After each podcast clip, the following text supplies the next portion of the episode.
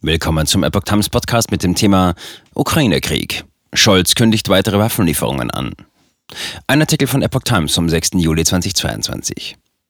Die ersten schweren Waffen aus Deutschland sind in der Ukraine angekommen. Panzer werden bisher aber nicht direkt dorthin geliefert. Dafür gibt es den sogenannten Ringtausch, der nach Angaben von Kanzler Scholz nun Fahrt aufnimmt. Bundeskanzler Olaf Scholz hat weitere Waffenlieferungen in die Ukraine im Zuge des sogenannten Ringtauschs für die kommenden Wochen angekündigt.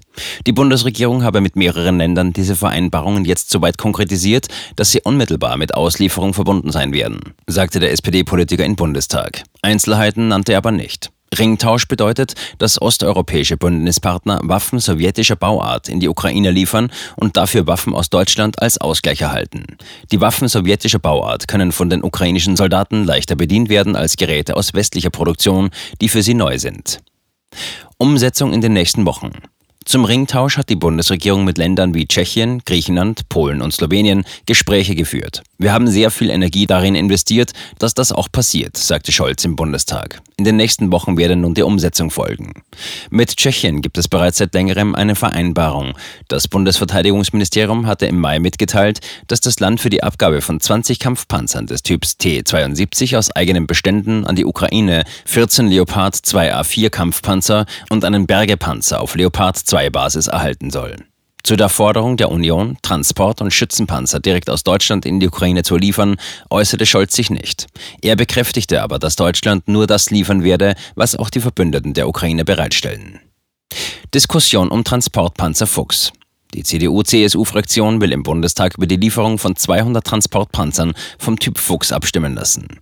Der Krieg sei in einer kritischen Phase, in der eine fortschreitende Abnutzung der Ukraine schwerwiegende strategische Folgen hätte, heißt es zur Begründung in einem Entschließungsantrag, der nach Angaben eines Fraktionssprechers am Donnerstag ins Parlament eingebracht werden soll. Die Fraktion verweist darin auch auf einen gemeinsam mit der Ampelkoalition im Bundestag Ende April gefassten Beschluss zur Lieferung schwerer Waffen an die Ukraine.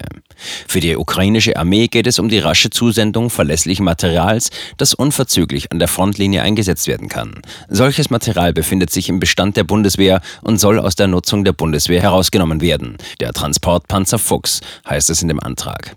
Am Vortag hatte Generalinspekteur Eberhard Zorn erklärt, er sehe keinen Spielraum für eine solche Abgabe. Die Bundeswehr verfügt über 825 Transportpanzer Fuchs, aber in unterschiedlichen Ausführungen. Radarträger, Funkstörpanzer, Mannschaftstransporter, ABC-Spürpanzer bis hin zu Sanitätsvarianten, um nur einige aufzuzählen.